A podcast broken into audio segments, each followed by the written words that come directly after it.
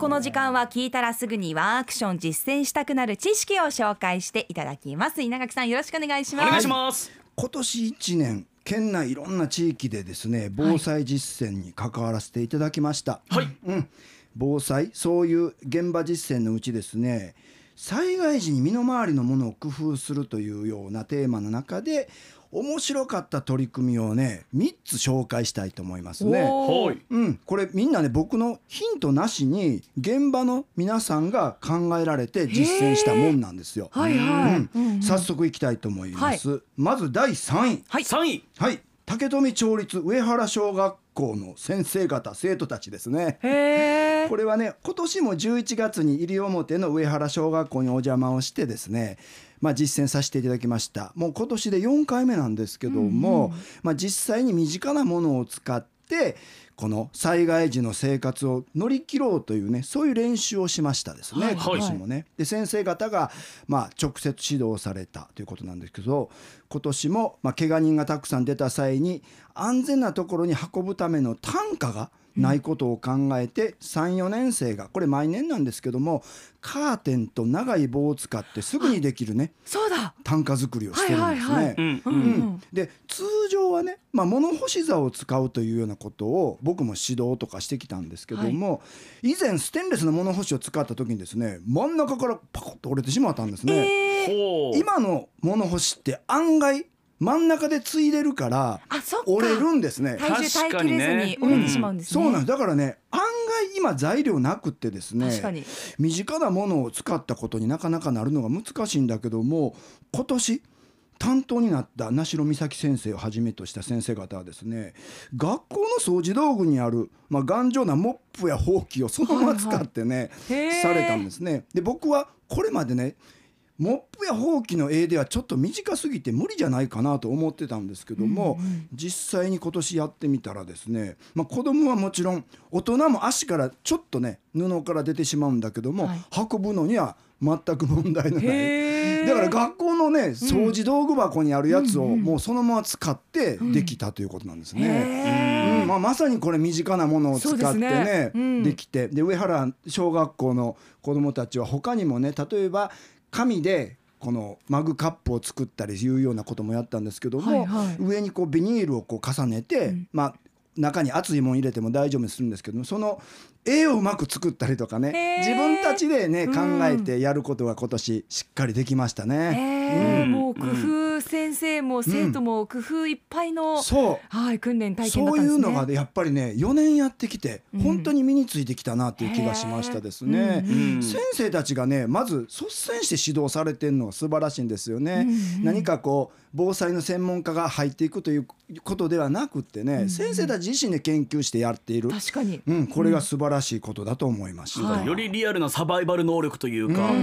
ん大切ですよね。そうですよね。しかも子供にとって忘れられない体験になりそうですよね。本当そうなんですよね。はい。さて第2位いきたいと思います。はい、これ第で第三位ですからね。はい、第2位第二位。沖縄市桃山子ども食堂。お、ほう。桃山さん、はい。えー桃山子ども食堂のリノベーションサークルというチームができてるんですね、はいはい実は僕もこれ関わらせていただいてるんですけども沖縄市の桃山子ども食堂はですね、まあ、子どものたちのまあ、ご飯を食べながら活動する場というようなイメージがあるんですけどもこれからの時代は多様な世代が関わり合う場にすることで希薄になっている地域づくりの新しい拠点にできないかなという考えで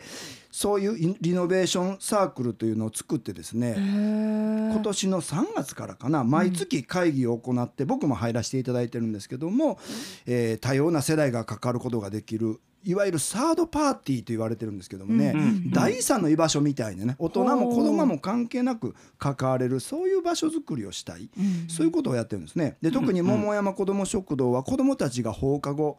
このね、学校から帰ってくるまでの時間があるのでその時間をうまく使って何かできないのかそれからまあ子どもの見守りもですねスタッフがやるというよりあもーそこに来られるはいはい。地域の人たちがまあやっていくそういう場にしたいということなんですね。へでいろいろあの会議をやってきていろんなアイデアが出たんですよ。うんうん。でちょっと3つぐらいねここで出たやつをまた紹介したいんですけどはい。一つはですねこのメンバーの中にこのいらっしゃる包括支援センターのメンバーなんですけども、地気で入浴に困っている高齢者がいるんですよね。これはまあいろんな事情があって電気が止められているとか、水道が止められているとかいうことも含めて、まあ、高齢者あの入浴ができない方がいるんだけどもそういう困りごとを抱えている、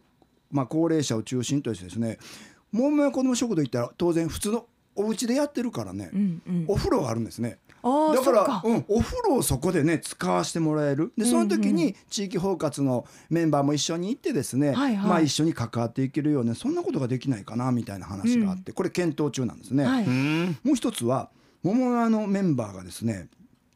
集まってくる子供の中に相撲にめちゃくちゃ詳しい子供が 確かに。いるんですって。うん。ネイティブですからね。そう、んもうめっちゃ詳しいんですよ。相撲？相撲お相撲にね。スマホ相撲相撲。あ相撲スマホね相撲相撲あお相撲の相撲？お相撲なんですよ。あごめんなさい。スマホと勘違い勝手に勘違いして。ごめんちょっと滑舌悪い。ええええ。相撲がネイティブってあ桃山ってなんか聖地なのかなと。思ってあごめんなさい。相撲ね。私がスマホって聞き間違えてた。お相撲に詳しい子供がいるんですか？相撲にめちゃくちゃ詳しい子供がいててですね、はいはい。この子供の子供のね相撲の詳しさを生かしたいということでまあこの、えー子供が相撲を見ながら解説をしてそこに地域の方が集まる場を作ったらいいんじゃないかということで、実際に子供が解説をする。これ実現してるそうなんですね。うんテレビの中に、まあ、ちテレビを見に地域の方が集まってそれをそのこあのす相撲に詳しい子供が解説をするみたいなね。これ面白いな。面白いよね。これねまさに多世代交流、ん。で3つ目は、えーまあ、これ障害者施設の今度スタッフなんですけどもコロナになって障害者との個別のやり取りができなくなったんですね、でもこれをチャンスと捉えて今までまあ作業所としてやっていたプログラムをもうコロナで行けんからで来ていただけないから家で自分でやってみてって言ったらですね、うん。できるようになってしまったというんですね。うん。うん、だからもう要ははもうやっぱりそのできないっていうのを逆手に捉えてですね、はい。自分たちでやってみようということでまあその障害を持っていても自分でできるようになったということがね、へあーの可能になったというね。うん。ポジティブなね力にね、そうなんです。だからねそうういうね地域のつながりが、まあ、コロナをうまく生かしながらですねうん。希薄になっていた場、コロナで希薄になってるけども、逆にまたそういう関わりをうまく見つけていってるという感じがあったんですね。うん。うん。まあこの大前提として公的機関がこういった取り組みを行うべきとは思うんですけども、うん。こういった桃山さんのような桃山子ども食堂さんのような取り組みがまあ派生していってそれがまあ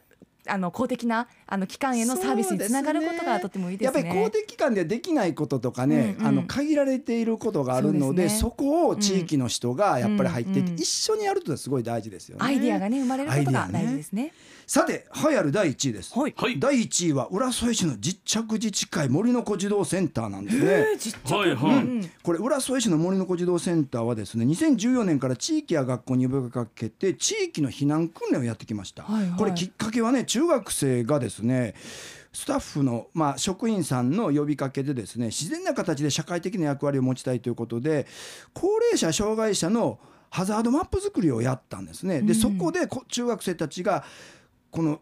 高齢者にとってこの地域で避難するのはすごく難しいからぜひ防災訓練をやるべきだということをはあ訴えてからこの地域で実着地域で避難訓練が、まあ、行われるようになったんですね。ー。でそれ以来毎年児童センターでですね地域会議を数回開いて11月に防災訓練を行ってその後必ず検証して失敗したことを次の年に生かすということをやってきたのと、もう一つは地域の事業所にも呼びかけて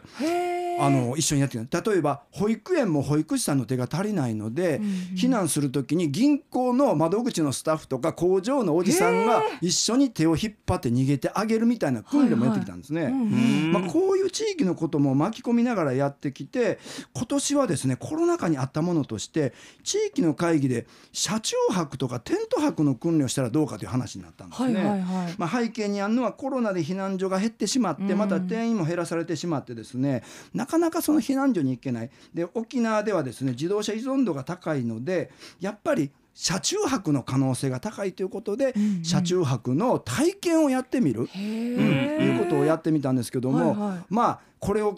あの地域のメンバーでですね森の子児童センターで長年ボランティアとして関わってきた地域のおじちゃんがですね自動車学校に協力を得ることができないかな車中泊だからということで交渉をしたらもう快諾を得たんですよね。で自動車学校で12月18日にやってみましてこれがまあ大成功だったんです。でこの話はまたね来年のこのコーナーでお話をご紹介したいですけども、まあ、さまざまな団体の方が、まあ、それぞれ持ってる、まあね、うん。メリットというか力をね最大限生かした活動が行われてるんですね。そうですね、うん。なんか本当にねこの地域の方がアイデアをやっぱりあのこれも地域会議を何回も繰り返してきてですね率先力が出てきたんですね。この森の子児童センターうんの中学生がハザードマップを作ったって話あるじゃないですか、はい。なんでそんなに意識高い中学生がいるんですか？いやこれもやっぱりね、うん。森の子児童センターの職員さんがですね実に上手な働きかけをしてるんですね。別にそんなつもりでみんな来てるんじゃないんだけども、なんかみんな読書したり漫画読んだりしてたけどもそこになんとかね社会的に何かこの子たちが役に立つことができないかないということで働きかけたのがまあきっかけなんですね。へすごい取り組みですね、うん。また子どもたちだけじゃなくて周りの大人のサポート体制がしっかりあるんだろうそうななんとですね。活動の取り組みやっ聞いてると。ぱりね大うん人がね、このいろんなことを考えて子どもたちが率先して動ける体制を作ってるなっていうのはありますね。へー。いやー、うん。そしてね僕が思うのはやっぱりえ隠れ1位はガッキーのワンアクションです。